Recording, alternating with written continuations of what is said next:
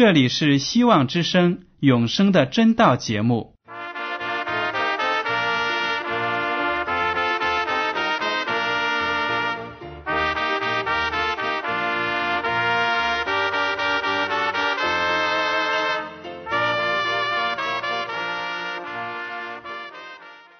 亲爱的听众朋友们，你们好，我是艾德，很高兴今天能和你们在永生的真道这个栏目中见面。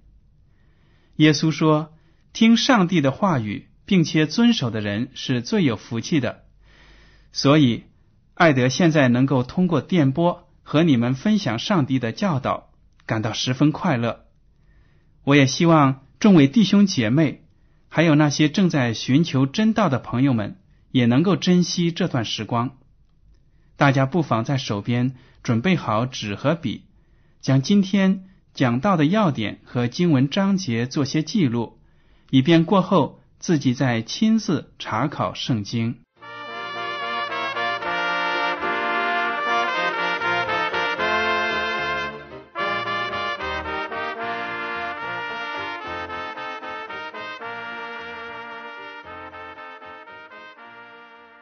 听众朋友们，今天我要和你们分享的题目是“无罪的救主”。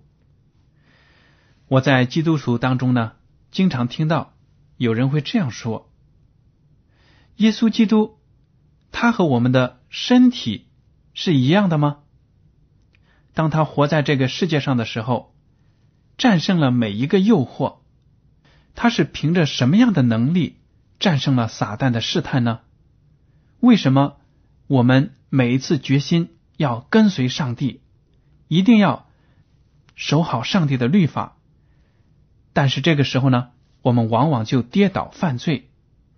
为什么我们会是这样软弱，而耶稣基督能够战胜撒旦的诱惑呢？还有的教会呢，就这样宣传说，耶稣基督。他表面上看起来像是一个人，但是呢，他实际上是个神。当他被钉死在十字架上的时候呢，那个上面的十字架上的耶稣只是一个幻影，一个躯体，而他自己呢，却没有经受十字架上的死。这样的说法到底是正确还是不正确呢？今天我们就来探讨一下。首先，我要给听众朋友们解释的就是，那种说钉死在十字架上的耶稣基督只是一个躯体、一个空壳的这种说法呢，绝对是异端邪说，是不符合圣经的道理的。为什么呢？我们接下来就详细的讨论一下耶稣基督他的性质。和我们的性质，我们都知道，罪会污染我们的肉体、思想，还有我们的灵命。所以呢，在亚当和夏娃犯罪之后，罪就开始在他们的身体里面做工了。他们的身体会有病痛，而且逐渐的衰老，最后呢，就导致死亡。不但罪污染了他们自己，还污染了整个上帝所创造的这个地球，连地球上的生活、气候都开始恶化了。而我们作为亚当和夏娃的后代呢，每个人生来就继承了这种不完美的躯体。我们按照自己的内心来说，是与上帝的律法为敌的。上帝告诫我们不要去做的，我们偏偏要做。我们每一个人都有犯罪的倾向。那么，有的人说了，当耶稣基督降生在这个世上的时候，他是不是完全没有像我们这样有犯罪的可能、犯罪的倾向呢？不是的。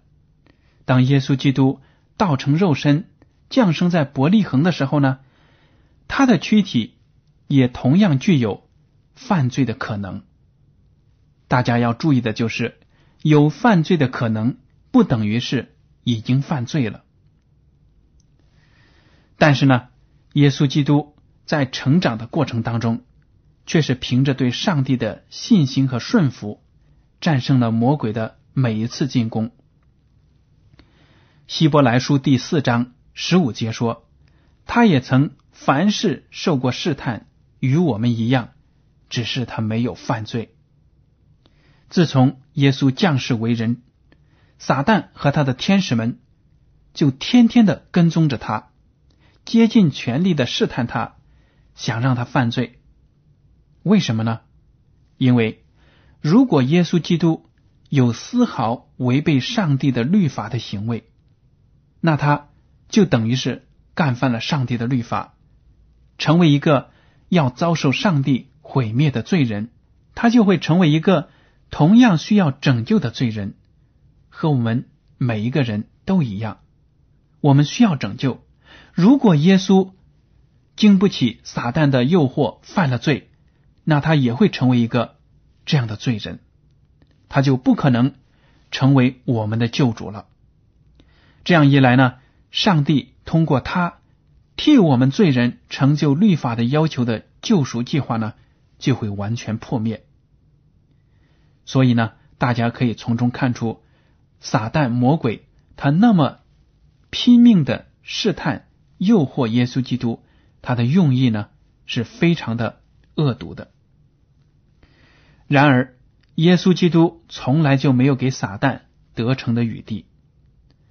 在约翰福音第十四章第三十节，耶稣这样说：“以后我不再和你们多说话，因为这世界的王将到，他在我里面是毫无所有。”耶稣基督在即将遇难之前呢，就和他的门徒们谈话，他就告诉他们了：“以后我就不再和你们多说话。”意思就是说呢，我将来会离你们而去。跟你们呢在一起面对面谈话的日子呢就没有了，因为这世界的王指的就是撒旦将到，他在我里面是毫无所有。也就是说，不管撒旦运用什么样的伎俩，他都不能够让耶稣基督动心，让耶稣基督跌倒。所以呢，耶稣基督是上帝的无瑕疵的羔羊。在我信心还不成熟之前呢，有的时候我也在胡思乱想。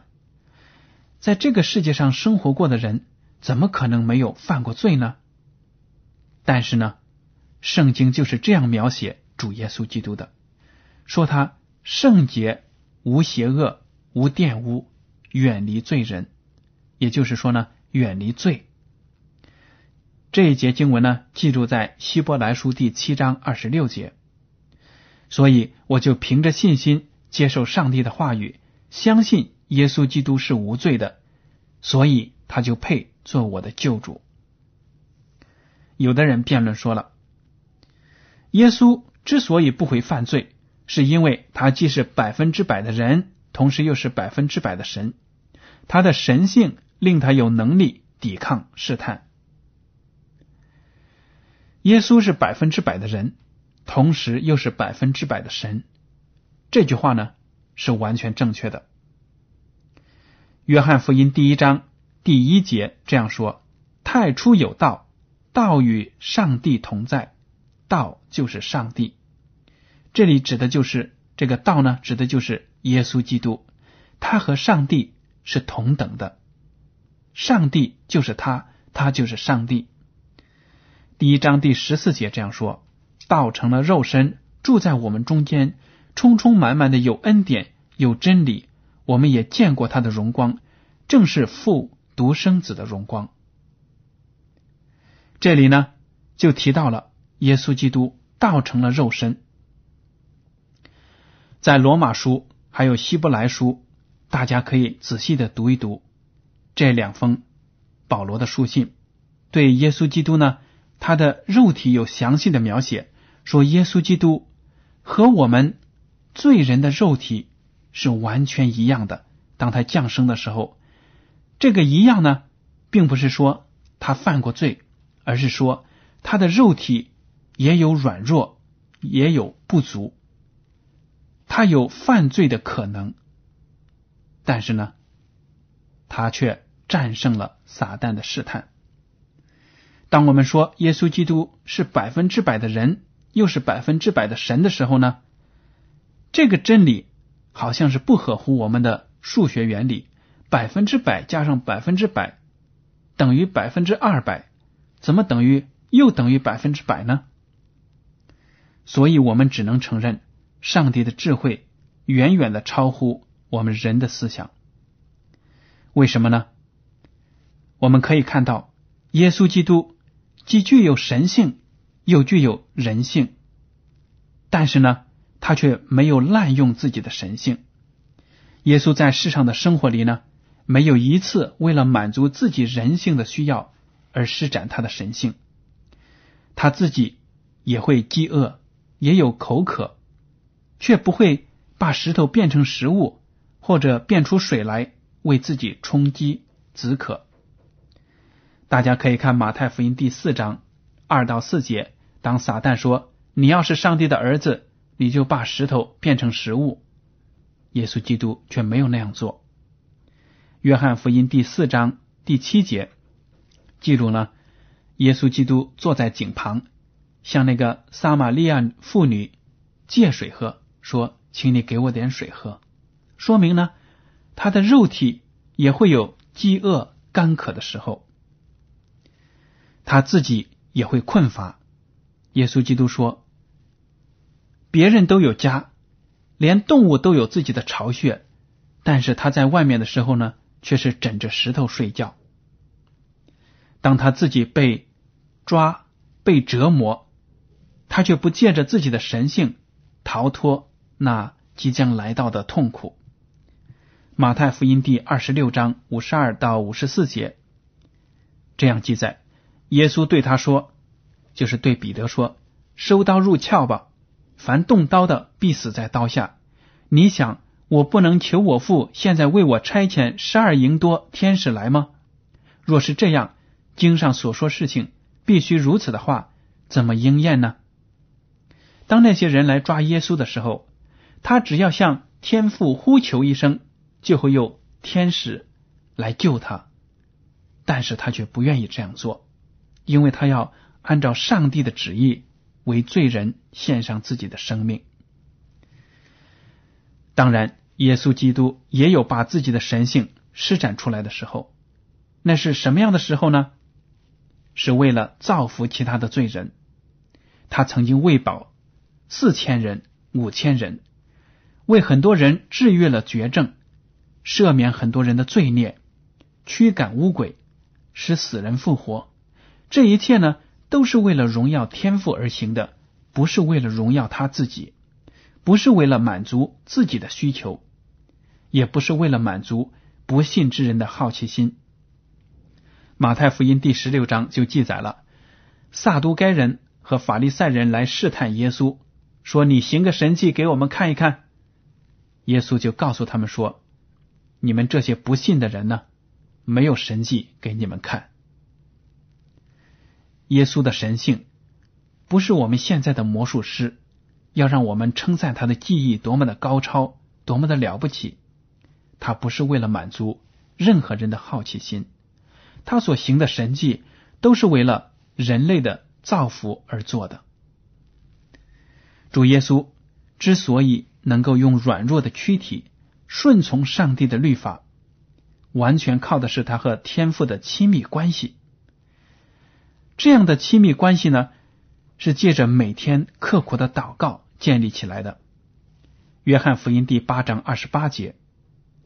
所以耶稣说：“你们举起人子以后，必知道我是基督，并且知道我没有一件事是凭着自己做的。我说这些话，乃是照着父所教训我的。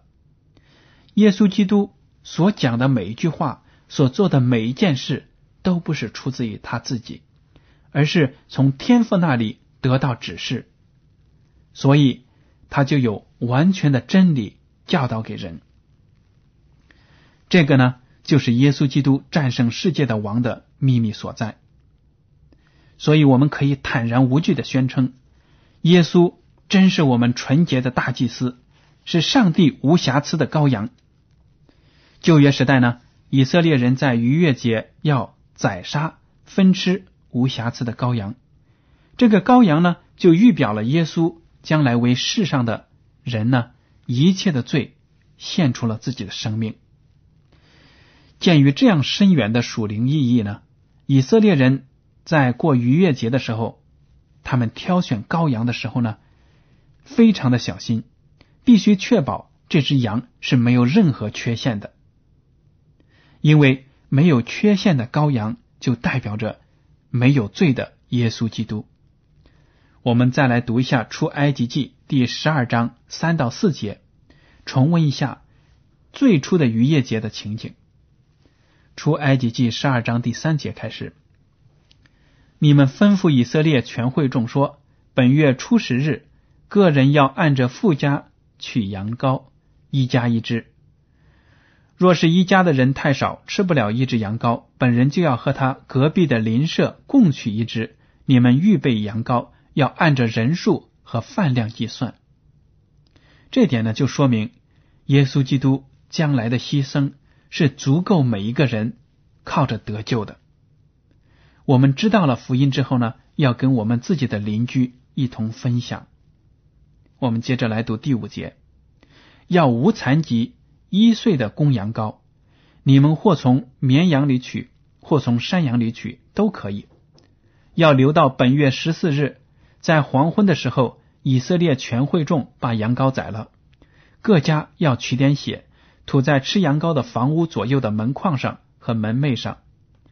当夜要吃羊羔的肉，用火烤了，与无酵饼和苦菜同吃。这个羊羔呢，要在火上烤，就代表着耶稣基督在为罪人受苦难的时候，他所遭受的痛苦和煎熬。所以呢，上帝告诫以色列民：你们吃羊羔的时候，用火烤。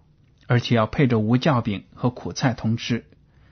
无酵饼呢，也是在我们现在的圣餐礼当中，象征着耶稣基督无罪的身体。苦菜就是提醒以色列人呢，知道他们在埃及所遭受的各种苦难。我们再来看出埃及记十二章第九节：不可吃生的，断不可吃水煮的，要带着头、腿、五脏。用火烤了吃，不可剩下一点留到早晨。若留到早晨，要用火烧了。要把这只羔羊呢完完全全的吃掉，就表明我们要完完全全的接受耶稣基督做我们的救主。只要是凭着信心吃羔羊的肉的那些以色列人呢，都与救赎有份。当耶稣来到世上为罪人受死的，他的牺牲呢，就废除了。旧约中的逾越节的礼仪，不仅如此呢，在最后的逾越节宴席上，也就是耶稣基督受难前的那个逾越节，主又为往后的信徒呢，也就是你和我设立了一个新的礼仪，就是圣餐礼，用来纪念他的牺牲。格林多前书第十章十六节说：“我们所祝福的杯，岂不是统领基督的血吗？我们所掰开的饼。”岂不是统领基督的身体吗？掰开的饼就代表耶稣为我们而牺牲的身体。这个饼呢是没有经过发酵的饼，因为酵在圣经中代表罪和败坏。发酵的过程本身就是菌类进行腐败的化学变化，所以呢，在圣餐礼中，我们只应当采用无酵饼和纯葡萄汁，没有发过酵的葡萄汁。两样物品呢，都象征着耶稣为我们的罪所舍去的身体和流出的鲜血。耶稣称自己是生命的粮，他要人吃他的肉，否则就与永生无分。很多人误解了他的话，以为耶稣真是要我们吃他的肉。很多人呢为此起了纷争。其实吃人子的肉是命令我们。接受他在十字架上为每个人做出的牺牲，这是得到永生的必要条件。但是他的话语对许多人，甚至对他的门徒们来讲呢，都是那么的不可接受。他们心里怀着疑问，离他而去。后来，当早期的教会在罗马帝国遭受迫害的时候呢，那些异教徒污蔑基督教会的罪名之一就是，基督徒有一个变态的仪式，他们吃人肉。当然，这是绝对荒谬的、没有道理的。那么，我们就再来读一下有关耶稣是生命的粮的经文呢，来体验一下耶稣基督告诫我们要吃他的肉、喝他的血。是怎么一回事？约翰福音第六章五十一节开始：“我是从天上降下来生命的粮，人若吃这粮，就必永远活着。我所要赐的粮，就是我的肉，为世人之生命所赐的。”因此，犹太人彼此争论说：“这个人怎能把他的肉给我们吃呢？”耶稣说：“我实实在在的告诉你们，你们若不吃人子的肉，不喝人子的血，就没有生命在你们里面。第五十五节开始，我的肉真是可吃的，我的血真是可喝的。吃我肉、喝我血的人，常在我里面，我也常在他里面。这就说明了，当我们接受圣餐礼的时候呢，就表明要耶稣基督活在我们的身体里面，永远的纪念他为我们的生，为我们的复活。我们再来读约翰福音第六章六十节，他的门徒中有好些人听见了，就说：“这话甚难，谁能听呢？”耶稣心里知道门徒为这话议论，就对他们说：“这话是叫你们厌弃吗？”六十六节，从此他门徒中多有退去的，不再和他同行。耶稣就对那十二个门徒说：“你们也要去吗？”西门彼得回答说。主啊，你有永生之道，我们还归从谁呢？我们已经信了，又知道你是上帝的圣者。这里就提到了耶稣基督说他是从天上降下来的粮，而且呢，要人吃他的肉，喝他的血。很多人听了都接受不了，说他是胡言乱语，甚至呢，连一些跟从他的人都离他而去。最后只有十二个门徒跟着他，彼得就坚定自己的信心，代表那些门徒说：“主啊，你有永生之道，我们不跟从别的人。”所以，耶稣基督他无罪的身体为我们的罪献上，只要我们能够接受他的牺牲呢，我们就能够成为上帝的儿女，这就是福音。所以，耶稣基督的身体是无罪的，尽管他的身体的特性和我们是一样的，有犯罪的可能和倾向。我们人跌倒了，但是耶稣基督却凭着对上帝的顺从，战胜了撒旦的每一个诱惑。所以呢，我们就不能再说耶稣基督他是神，所以他才不会犯罪。不是的，如果是这样的话呢？我们罪人就给自己找到理由了，因为我们是软弱的人吗？尘土造的，所以可以犯罪，不行的。每个犯罪的人都是要死的，但是只要接受了耶稣基督，我们将来就有永生的盼望。最后回过来呢，我们说一下，有的人这是一个异端邪说啊，他们讲钉死在十字架上的耶稣只是个幻影。这种说法呢是非常经不起推敲的，非常错误的。为什么呢？因为这种说法贬低了主为救罪人所承担的苦难，说耶稣基督在十字架上钉死的只是一个空空的躯体。那样的话，耶稣怎么会为罪受痛苦呢？我们可以用圣经来批驳这种说法。路加福音第二十二章四十二节到四十四节记载了耶稣基督在橄榄山克西马尼园向上帝做最后的祷告的时候，他的恳求。他说：“父啊，你若愿意，就把这杯撤去；然而不要成就我的意思，只要成就你的意思。”这里提到呢，耶稣基督意识到自己就要在十字架上受死，他非常的痛苦，说明呢，他的肉体也有软弱，他也惧怕死亡。但是呢，他更愿意顺从上帝。他说：“不要成就我的意思，只要成就你的意思。”第四十三节说，有一位天使从天上显现，加添他的力量。尽管有天使加添他的力量，第四十四节说，耶稣极其伤痛，祷告更加恳切，汗珠如大雪滴点在地上，滴落在地上。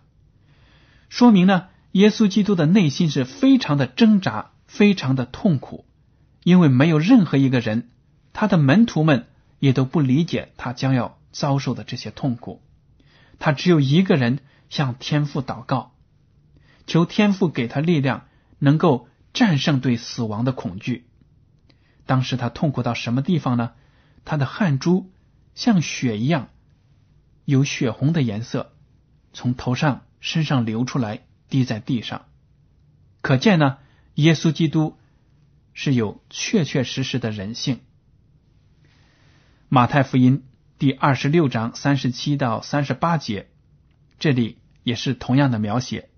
他说：“于是带着彼得和西比泰的两个儿子同去，就忧愁起来，极其难过，便对他们说：‘我心里甚是忧伤，几乎要死。